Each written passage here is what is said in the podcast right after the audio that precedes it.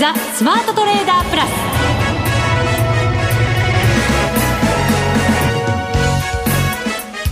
全国のリスナーの皆さんこんにちは。内田まさです。この時間はザ・スマートトレーダープラスをお送りしていきます。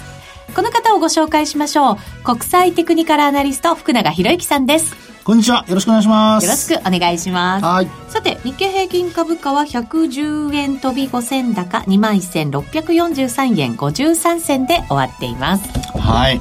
えー、まあ、あの、昨日の、まず、日本時間の9時半ぐらいですかね。はい。えー、9時台のところで、パウエル FRB 議長のですね、えー、まあ、議会証言が始まりまして、まあ、それにもうみんなもう大注目っていうところだったかと思うんですが、はい。はい。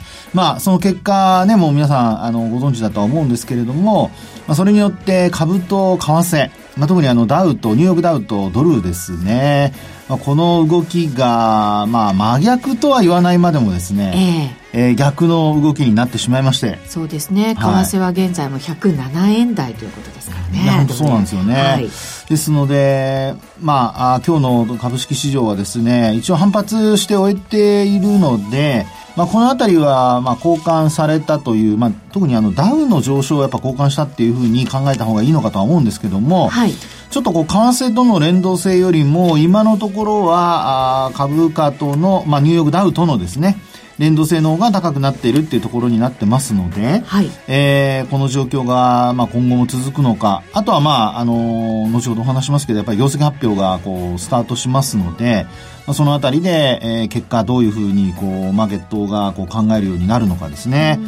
まあ、とりあえずは、あのー、今のところはですね、円高、まあ、108円切っても、あのー、それほど売られることもなく、一応はこう落ち着いた株式市場がまあ続いていると値動きが続いているということで、はい、面白いか面白くないかは ちょっと別として、はい。まあ、なんとか、あの、安心して見ていられるのかなってところでしょうね。そうですね。はい。あの、月末に向かって FRB が本当に利下げをしてくるのか、あとその幅はどれぐらいになるのか、はい、っていうところがね、さらに注目されてくるんじゃないかなと思いますので、そうですね。しばらくはちょっと動きにくい、はい、そんな感じの相場になるのかもしれませんね。そうですね。はい。はい、その中でのアドバイス、いただこうと思います。はい、よろしくお願いします。またまたプレッシャー。強く言ってみました。ありがとうございます。はい。そして今日はですね、はい、ゲストお二人お越しくださる予定ですよ。もう、すごい。そうなんですよ。豪華に進めていきたいと思いますが、マネックス証券マーケティング部高橋智代さんにまずはお越しいただいて、はい。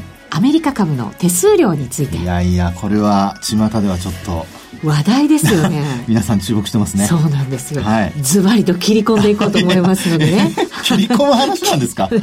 ダメ？いやいやいや切り込みたいと思います。わかりました、はい、はい、そしてもう一人、はい、モッティ。久しぶりの登場ですよ。モッティ。モッティいやいやいや、これはまたまたトレードの話をしてくれるわけですね。そうなんですよ。最近もなんか調子いいらしいんですよね。ねなんか自慢？いやいやいや、そういうわけじゃないですね。はい。でもそれが参考になればね。そうそう。私たちも同じようなトレードができる可能性がありますので。その通りです。はい。ぜひ盗み取っていただこうと思います。おしげなく、おしげはなんだろう。ご披露いただきたいと思います。ご披露いただきたいと思います。はい。お楽しみになさってください。はい。それでは番組進めていきましょう。この番組を盛り上げていただくのはリスナーの皆様です。プラスになるトレーダーになるために必要なテクニック、心構えなど今日も身につけましょう。どうぞ最後まで番組にお付き合いください。この番組はマネックス証券の提供でお送りします。スマートトレーダー計画、よーい、ドンそれでは、まずは相場です。日経平均は今日は110円高で終わっています。はい。はい。えー、まあ、朝方はちょっとこう、強弱対立するような、まあ、あの、円高と、それからあと、ニューヨークダウの、まあ、小幅反発ですかね。まあ、そのあたりが、あの、まあ、両方ちょっとせめぎ合うような形になりまして、強弱対立するような値動きだったんですけど。そうですね。安値が9時7分ですからね。そうなんですね。はい、その後にですね、実はあの、まあ、アジア市場で上海だとか香港、ハンセンだとか、まあ、そういった、あの、アジア市場の株価が、まあ、やっぱりパウエル FRB 議長のですね、えー、先ほどお話した議会証言の結果を交換してですね、まあ、あの、発言を交換して、で、取引開始から結構上がったんですよね。そうですね。はい、上海なんかぐっと上がる場面もありましたが、そうなんです、そうなんです。まあ、ちょっと午後になって、はい。はい。昨日の終値挟む形でということにはなっていますが。確かにそうですね。はい。で、まあ一方で日本株に関しては、まあそこのいいとこ取りだけ、いいとこ取りというか、あの、上昇したところで一気にあの水準を切り上げまして、まあその後は伸び悩んだんですけど、まあ為替も一応まあ108円割る場面があったんですが、まあ結果的にその、まあ日中のその取引時間中ですね、株の取引時間中ではまあ108円台だったということもあって、ええー、まあ伸び悩んだものの一応プラスを維持して終えたと。そうですね。はい、上海はね、伸び悩んだんですけれど、韓国であるとか台湾であるとかインドであるとかっていうのは上げ幅拡大していくようなね、動きになりましたからね。そうですね。はい、まあですから、まあ日本株に関しては、まあ一応その先ほどもお話しましたけども、為替の円高よりも、どちらかというとやっぱり株式市場の、えー、上昇、まあニューヨークダウンの上昇、それからまあ根本的にはやはりアメリカの利下げというのをですね、交換しているのかなっていうところだとは思うんですよね。うん、ね。そこに支えられたマーケットだと。ね、はい、ただ、まあこれは私の素朴な疑問なんですけど、利下げって製造業に効くんですかね？あの、内需の方にね、はい、聞いてくる可能性があって、ええ、外需にはそうではないっていうのが福永さんのね。まあ、そうなんですけど、はい。なのでですね、あの、製造業の、あの、データ見る限りですよ。あの、まあ、ISM にしろ、アメリカの経済指標にしろですね、水準的にはやはり、あの、非製造業の方が高くて、で、まあ、非、あの、製造業の方ももちろん悪い数字ではないんですよ。はい、悪い数字ではないんですけど、結果的にやっぱり、あの、需要が高まらないと、おなんていうんでしょうかね。えー、まあ、製造業は特に、えー、利下げしたからといって、設備投資して需要が高まらないとなれば、これ過剰投資になりますからね。まあそうですよね。ええ、ただ、内需には効いてくる可能性は高いですよね。そうですね。ですから、まあ内需は、まあ、あの、良くなる可能性はあるんですけど、まあ基本的にその貿易摩擦の影響っていうのは、内需よりも、今のところは、あの、製造業に出てるわけじゃないですか。はい。はい。なので、その予防的という、その、まあ、予防される範囲がですね、どういうふうに広がっていくのかというか、まあ影響があるのか、まあそこがちょっと私的には素朴な疑問なんですよね、どこまでかっていうのが。株価の下落予防。うん。ですから、かね。下落予防ね、まあ、と、あの、一応、まあ、出尽くしにならなければもちろんいいなとは思うんですけど、はい、あの、今のところは織り込んで上がってきていますので、まあ、そういう意味では、あの、株価の下落予防っていう、まあ、支えの部分ですよね。下支えの部分っていうのは、確かに、あの、効いていると。いうことで、はい、まあ、そのあたりが結果的には、まあ、株式市場、特に日本株についてもですね、あの、プラスの影響を与えていると。ですから、もう本当にあの、今のこの判断が正しいかどうかっていうのは、ちょっとわからないんですけど、まあ、あの、今だからちょっとあえて言っときますけど、今すごくその内需アメリカいいじゃないですか。はい、なので別に、あの、こんな心配はもう全くの老婆心なんですが、あの、要は利下げしても、あの、効かなくなるっていうのが一番嫌ですよね。そこがやっぱり一番ね。はい。そうすると株式相場も、やっぱりこう、景気悪化の方というか、少し後退してしまうんじゃないかっていうものを織り込まなければいかな、いけなくなってくる。そういうことになりますね。はい、で、そうなると利下げの回数が、うん、まあ2回までは、まあなんとか予防ないしはちょっとこう支え、はい、で、3回目まで許容範囲だとしても、そこから先に増えるようなことになるとえらいことになりますので、はい、そのあたりね、ちょっと注意しておきたいなというふうには思いますけどね。そうですね。利下げする、しない、もちろんですけれど、した後にどんな効果が出てくるのか、そこをしっかり見極めていく、ということですね。はい。わかりました。以上、スマートトレーダー計画、用意ドンでした。ザ・スマートトレーダープラス。今週のハイライト。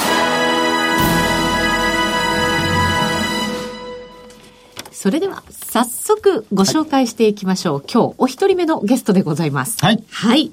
マネックス証券マーケティング部の高橋智也さんです。こんにちは。こんにちは。よろしくお願いいたします。よろしくお願いいたします。お願いします。まあ、来てくださったということはですよ。はい。またね、いいお話持ってきてくださったんじゃないかと もういい話だらけですけども。そうなんですよ。あの、先週私たちがお知らせさせていただいたアメリカ株の取引手数料。はい。はい。驚くほど下げるよっていうのをね、うん、ご紹介させていただいたんですけど。びっくりしたんですけど。驚きました。はい。もう7月8日、今週の月曜日からですね、はい、と最低取引手数料米国株5米ドルから0.1米ドルに引き下げています。はい。はい、ところがですよ、その翌日でしたか？ある証券会社も引き下げ、そしてまたある証券会社も引き下げというね、何ですかこの貿易戦争のような感じのね、雰囲気は。貿易戦争は完全引き上げですけどね。そうですけどね。はいはいはい。大丈夫なんですか、その、まあ、その流れで、あの、弊社もですね、22日から、あの、米、株式手数料ゼロ円、ゼロドルですね。すみません。ゼロドルに変えます。引き下げいたします。聞こえました？超えてますよ。ゼロドルです。ゼロ。ゼロドル。一番好きな言葉。違うか。お得。お得を飛び越えて。すごいですね。はい、本当そうですね。激化してるということですけれども、そうなった時にですよ、はい、大事なのって、やっぱりなんかこう、取引する今度環境だったりとかするわけじゃないですか。はい、その通りです。そこはズバリどうなんですか？マネック証券だけの、まあ、サービスとして、あの、通常、為替、あの、為替を振り返るとき1ドル25銭かかるんですけど、はい、そこを半年間、買い付けのところだけ、まあ、ゼロにしております。はい。え、為替の手数料もゼロなんですか？買い付け買い付けのところで、はい、はい、そうです。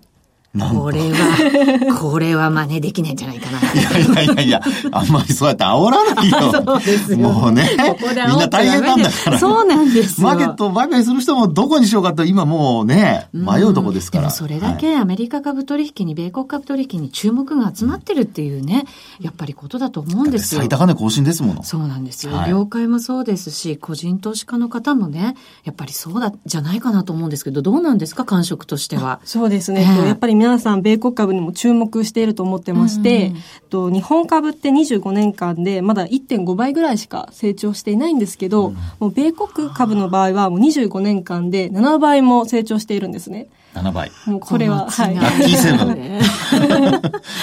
数字じゃなくて、率ですすいません。はい。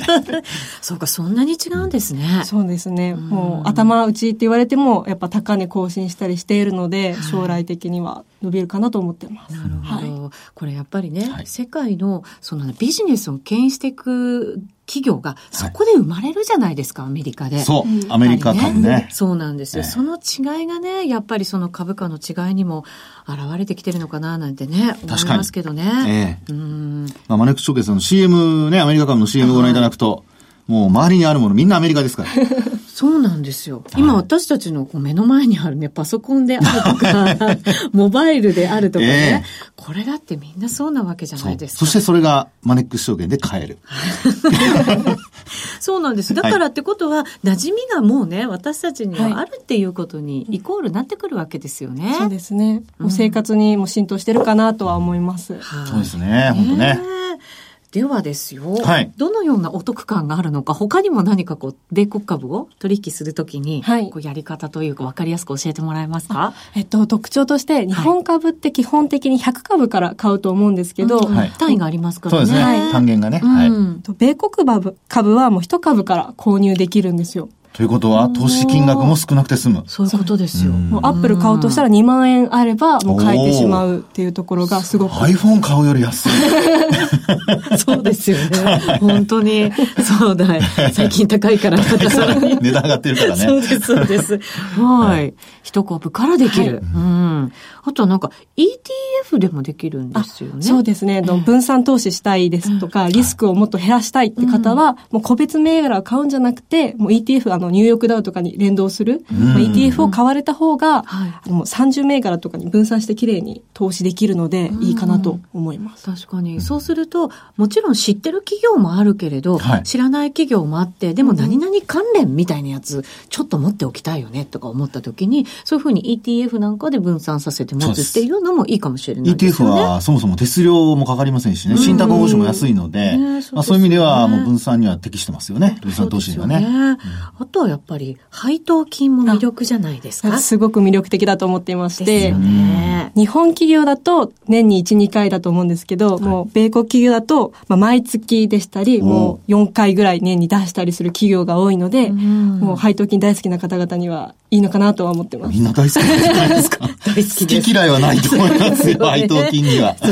いらないっていう人はね。出たくない、欲しくないなんてね。でもやっぱりね、お小遣いももらえるってやっぱりなんか嬉しい気分にもなりますしね。そうですよね。それまたね、プラスされていくわけですかね、利益にね。そこは大きいですよね。そうですね。またなんか日本よりも、これね、残念なことですけど、日本企業よりも、こう、増配をね、ずっと続けてる企業も多い気がしちゃうんですよね。もう50年から60年以上、もう増配をしている企業さん、コカ・コーラさんとかもあるので、日本企業よりか多いなっていう印象ですね。これ円安になると配当金も円で後でもらえるとなると、ちょっと、そうですよね。ね、ドルベースより増える可能性あるわけですもんね。そうなんですよ。逆もまあありますけどね、もちろんね。もちろんそうなんですよね。でもね、そういうふうに株主とも向き合ってるっていうのが、日本企業よりもやっぱり強いような、ね、気がアメリカ株はしますので、それが株価にもやっぱりね、いい影響を与えてくれるっていうのがね。いや手数料がゼロでそんなとこまで。うん、はい。そうですよね。なので、マネックスさんはですね、このえキャンペーン、ね、今回その無料にするというあのお話いただきましたけれども、はい、それに加えてですね、まだまだ、はい、はい、あの、応援キャンペーンやってますので、そのあたりもちょっと教えていただけると嬉しいなと思います。はい。えっと、まず、米国株デビュー応援プログラムというのがあります。はい。でも入金してから20日間、もう上限3万円で、もうキャッシュ、手数料ですね、キャッシュバックしています。はい。で、あとは、はい。ね、はい。あ、ちゃんとメモしてる。田さんが、やる気満々ですね。ラジオ聞いてる人わかんないんだから。そうですね。はい。はい。デビュー応援プログラム。はい。あとは、あの、ニーサで米国株の取引も可能ですので、うん、もうそちらで、あの、まあ、儲けた分といいますか、はい、ゲットできた利益を非課税でゲットして、さらにマネックス証券だと、あの、取引、買い付けの手数料の無料をしておりますので、うん、もうダブルでお得かなと思っております。お非課税でかつ手数料もゼロ。そうなんですよ。あら。ね、それでやっぱり、またメモ。こっち で、長めに投資していこうとすれば、はい、アメリカ株はさらにやっぱりその成長率ってところでも期待できるわけですから、うん、確かに。ニーサとかやっぱりうまくね、こういうなんかシステム使ってお得にやるっていうのはいいですよね。はい、いや、これね、結構ちょこちょこね、あの、まあ、再投資だとかニーサでこう買っていくと、うん、やっぱりこう、私立もじゃないんですけど、はい、コストって意外とかかるんですよね。そうなんですよ。それが、まあ、あの、節税にもつながるし、はい、結構大きくなると思いますよ。長くやればやるるほど。そうですよね。えーちょっと声が私マジになってきましたけど。すごいな。ね、でもこれを機会にぜひね、はい、そういういろんなキャンペーンもありますから、お得にね、なんかスタートしてみてはいかがでしょうか？はい、本当ね、そう思います。応援キャンペーンいいですね。はい。はい、またお得な情報持ってきてください。はい、ありがとうございました。ありがとうございました。マネックス証券マーケティング部の高橋智也さんでした。投資を始めたいけど、初めの一歩が踏み出せない方。投資をするための口座開設先を検討されている方にお得なキャンペーンのご案内です。現在、マネックス証券では、証券総合取引口座を新たに開設いただいた方全員に、マネックスポイント200ポイントをプレゼントするキャンペーンを行っています。マネックスポイントは、マネックス証券でのお取引などに応じて貯まるポイントで、マネックス証券で取引をする際の株式売買手数料に使うことができます。また、JAL や ANA のマイル、T ポイントや7個ポイント、セゾン永久不滅ポイント、和音ポイントなど、各種の提携企業のポイントなどとの交換が可能です。さらに、マネックスグループのグループ会社、コインチェック株式会社で取り扱う仮想通貨、ビットコイン、イーサリアム、リップルとも交換ができます。このキャンペーンは7月31日までにマネックス証券のウェブサイトから証券総合取引口座の口座開設申し込みをし、8月30日までに口座開設が完了したお客様が対象で、別途のエントリー手続きは不要です。この機会にマネックス証券での口座開設をぜひご検討ください。マネックス証券の口座開設、維持費は無料です。マネックス証券が扱う商品などには価格変動などにより元本損失、元本超過損が生じる恐れがあります。口座開設、並びにお取引にあたっては、契約締結前交付書面、目論見書の内容を十分にお読みください。マネックス証券株式会社、金融商品取引業者、関東財務局長、金賞第165号。みんなで参加、今週のミッション。さあ、それではもう一人のゲストです。モッティです。はいこんにちは。はどうもおはようございますよろしく。皆さんおはようございます。はいおはようございます業界人っぽい。違う違う、そういう、いろんな挨拶が飛び交ってますね。二人しかい、三人しかいない。おはようございます。こんにちは、あり。お疲れ様ありと。さっき起きた人もいるかもしれない。そうですね。いやいやいや。はい。さあ、モッティでございます。はいどうですか、最近のトレードは？ぼちぼち、調子いいですね。ツイッターでもね、いろいろつぶやいてるんで、私も、はい、チェックしてますけど、最近のモッティっていうと、うんもうここ数ヶ月やっぱ、ポンド、うんずーっとポンド。ねえポンドね、ポンドドル。しか触ってない、ほぼ。やっぱりそれだけ動きがあるっていうのもね、そうそうそう。あとテクニそうそうそう。テクニカル的に分かりやすい。から。テクニカル的には分かりやすい。そう。あの、うん。ポンドって、うん。やっぱりなんかこう何かあると、うん。なんだろう、すぐに走っちゃうでしょ？なんか行くときはすごい行くけど。だから、なんだろう、行き過ぎちゃうし、うん。またなんかこう、戻り過ぎちゃうし、うん。みたいな、うん。ちょっとテクニカルでは説明がつかないようなね、うん。あの、形になる、あ、福永さん固まってるけど、固まってる。固まってる。テクニカル全否定だった、私。そう。そんなことないです。否定はしてないと思いますそんなことないですよ。そう、だから、ちょっとなんかね、うん。やっぱり、まだ怖いと思う。私と同じように思ってる人ももちろんいると思うし、はい。うん。テクニカル本当に効くのっていう人もいるかもしれないんだけど、その辺はどうなんですか？その辺はね、なんかやっぱチャートの見方次第な気がします。見方次第。そうそう。んなんかいいこと言うね。えー、えーそう、ありがとうございます。ちょっと曖昧でしたよ、見方次第だから。ありがとうございます。あなた次第みたいな。そうですね、あなた次第ですみたいな。ねそうそう見方っていうと具体的に、じゃあどう見ればいいの？っていう。そうそう、今日の話にもすごい繋がるんですけど、はいまあ基本的になんかやっぱ短期、ポンドって結構短期トレードが多いですけど、あんまり長く持ってるとねそうそうそう。リスクもあるかなっていう感じ。で、結構そのスキャルピングとかね、1分足とか5分足でやる人が多いと思うんですけど、それでも十分に利益が取れるから。うん。うん。ただ、でもやっぱりその、1分足5分足しか見て、しか見てないと、やっぱ結構ね、惑わされちゃって、下手に損切りしちゃったりとか。値動きについていきやすいのかな。で、ついていって、うん。そこがなんか買ったところが天井だったり、売ったところがそこだったりっていう。そうそう。で、それをしっかりそのマルチタイムで見ていくことで、はい。あ、ここまで引きつけて、売ってこう買ってこうっていうのをちゃんとやっていくと、ポンドは結構負けないですね。マルチタイムっていうとやっぱ長いのでもしっかり見つつ、そうそうそうそれをちっちゃいのででもも見つ見て、つ、短いね。短い短いのでも 大きさじゃないから。そうそう。そうですね。あの、日本語は正しく。そう。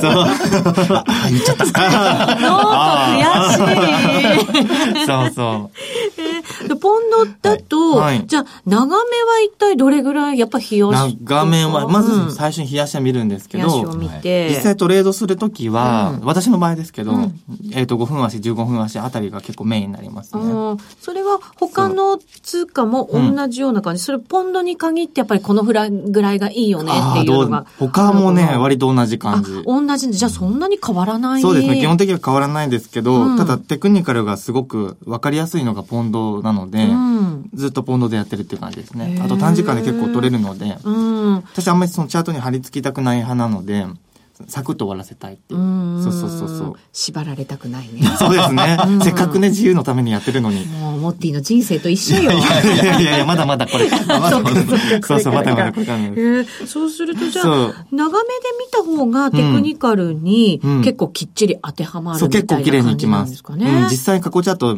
多分皆さん見てみいただければ、はい結構多分わかると思うんですけど、うん結構そう1時間足、4時間足とか、うん日足は結構綺麗に、えっ、と、動いてますね。そうか。じゃあ、ちょっと私が行き過ぎてるななんていうふうに感じるのは、短い足だけをそうそうそう。見がちだから、うん。だからそういうふうに感じて、そうそう。怖くも感じちゃうという。へー。そうそう。だからちょっとこの資資料ってなんかうこれ映るんですか、えっ、とね、ホームページに、あはい、あるので、そちらでご覧いただきたいなと思いますが、一応ちょっとじゃあ資料を見ながら、はい。あれして、話していくんですけども、はい。時間大丈夫ですか？大丈夫ですよ。すぐ忘れちゃうからね。はいあと4分ね。はい。まずその開示監視を縮小してみるっていう。うん。もちろんその、えっ、と、何画面見たりするんですけども、はいでも例えば15分足でトレードするときに、15分足すごい縮小します、私の場合。ってことはすごく本数があるってことでしょ？そうそうそうそう。もう、だからローソク足細かくね見ない。うん。ローソク足見ないです。ああ、ある意味なんか折れ線グラフ的なね。そうそうそう。ぐらいまで落とし込んでいく。そうそうそう。うん基本的にこうやっぱ波動というか波で動いてるので、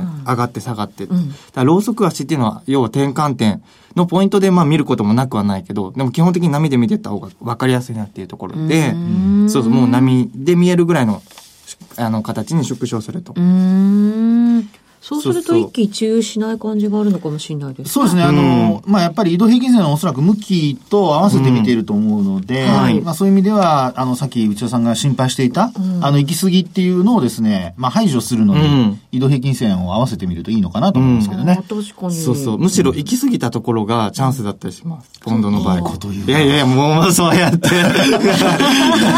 言うなぁ、もう。いやいやいやそう。か。だからそれは、だから移動平均線としっかりと組み合わせてるから、行き過ぎたところが分かるっていう。うん。そうそうそうそう。じゃあ、はみ出てきたら、うん。よっしゃ、来てる来てるみたいな風っていにう感じ。思えればうん。いいんだ。だからそこでまた飛び乗っていっちゃったりするとね。そう、逆に別この図にも書いてるんですけうん。ど、例えば15分足だと下降トレンドだなと。はい。で、こっからまあ売り売られてくだろうなと思って売りで飛び乗ったところが実は、あの、4時間足の短期的な上昇トレンドだったりとか、波っていうかその流れがあったりとか、その移動平均線だうったり。んうん。なので逆にそこで売りで狙うよりは、逆で買いに入ってた方が有利だったりとかって、そういう見方をしてます、私の場合は。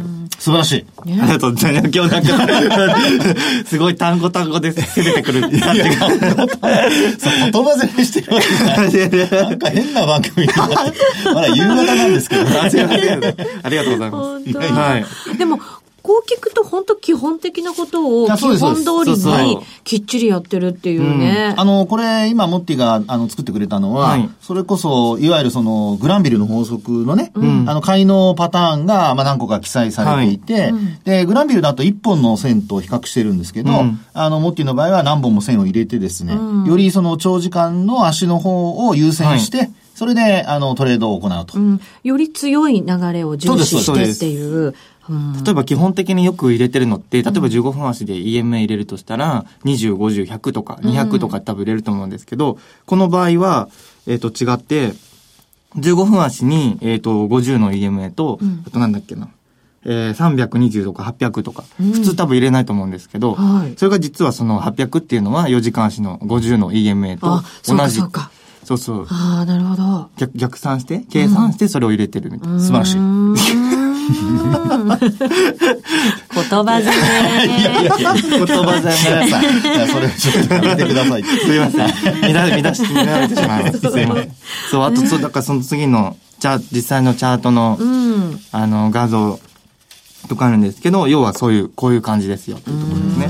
これ15分足なんですけど、めっちゃ縮小してて、で、なおかつ1時間足、4時間足、15分足のそれぞれの EMA を入れてる。だから本当にね、動きに惑わされることなく、そうですあねの、ちゃんと方向性を踏まえた上で、はい。引きつけて、トレードができるから、そう。より利幅も取れるし、そうそうってことになるわけですね。す。確実性も、まあ、ある程度増してくるっていう、絶対はないんだけどね。絶対はないんですけど、うん。あの、最近すごい言ってるんですけど、トレードは引き付け力がすごい重要だと思います。はあ。私的に。偉そうなこと言ってますけど、大したトレーダーじゃないですけど、私が思うのは、引き付け力だなと思います。もう時間がないので期待しないで。次の言葉 あ、お茶だもやばい。を。長くなっちゃう。そうそう人間もそうです生き方もそう、トレードもそう、全部魅力で引きつけてね、そうそうバーンと取っていく。そう素晴らしいあありがとうございましそういうところを目指してねうまくまとめていただいてありがとうございます。うまかったかどうかはさておき、今日のゲストはモッティでございました。ありがとうございますめちゃくちゃでした。すいません。ありがとうございます。はい。さて、ここまでのお相手は、福永博之と、内田まさみでお送りしました。それでは皆さん、また来ありが週とうございました。この番組はマネックス証券の提供でお送りしました。